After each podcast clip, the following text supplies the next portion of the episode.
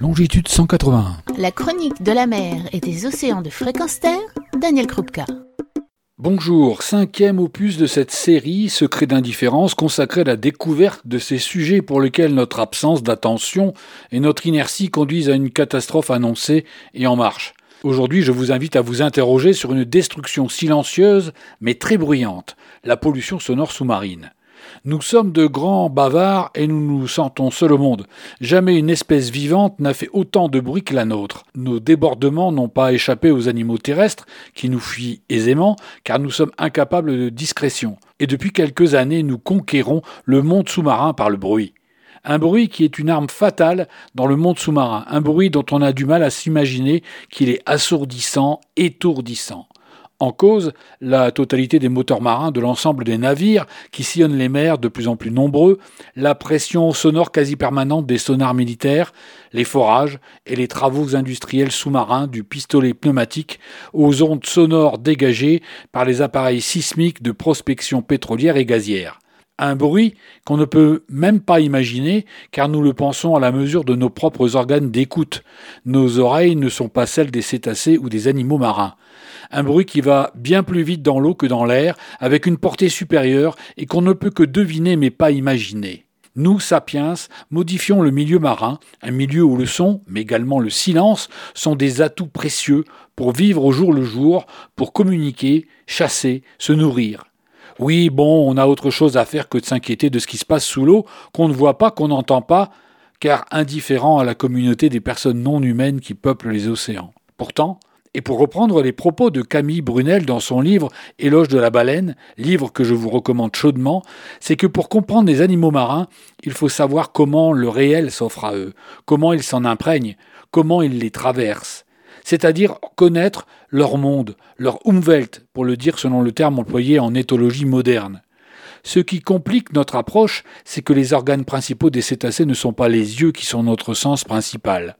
Non, pour eux c'est l'ouïe. Le son, c'est un moyen et un avantage pour communiquer une ouïe très fine qui permet de communiquer dans des fréquences diverses, précises, mais aussi littéralement de voir pour les cétacés qui utilisent l'émission de clic ou sonar pour écolocaliser le monde sous-marin, particulièrement dans la profondeur des abysses, là où la lumière ne passe plus.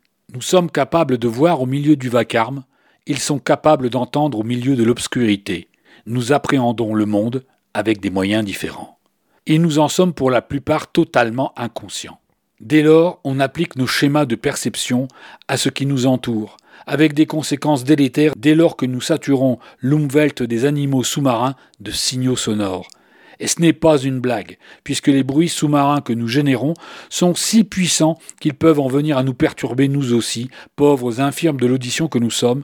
J'en veux pour exemple l'expérience que j'ai vécue la résonance des sonars militaires dans la coque d'un bateau qui m'a obligé de quitter ma cabine pour fuir sur le pont afin de pouvoir dormir.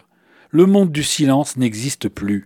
Car pour le monde sous-marin, c'est un brouhaha incessant qui occulte les communications ou les atténue, qui déroute, voire qui crée des lésions et des perturbations menant à des stress altérant des comportements, des pertes d'audition, voire des changements d'habitat fréquents pour fuir, et aussi des échouages massifs de cétacés par exemple.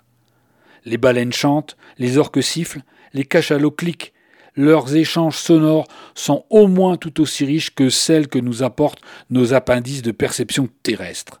34 millions d'années d'encéphalisation leur ont donné des capacités de découverte de leur monde avec des oreilles et ou un sonar que nous ne sommes pas encore prêts à appréhender. Notre ignorance, notre indifférence à ceux qui ont des standards de perception différents des nôtres nous conduisent à sous-estimer l'impact des nuisances délibérées et destructrices que nous produisons. Depuis les années 70, les basses fréquences émises par les bateaux ont été multipliées par 32 le long des principales routes maritimes. Mais elles sont évitables. Isoler les moteurs, utiliser des hélices plus silencieuses, limiter les puissances, diminuer les vitesses et donc le bruit, limiter les puissances des sonars et leur fréquence d'utilisation, préserver des zones de toute perturbation sonore, bref, laisser une place aux populations non humaines, pour vivre en paix dans un monde sans agression constante et aux conséquences irréversibles. Retrouvez et podcastez cette chronique sur notre site fréquence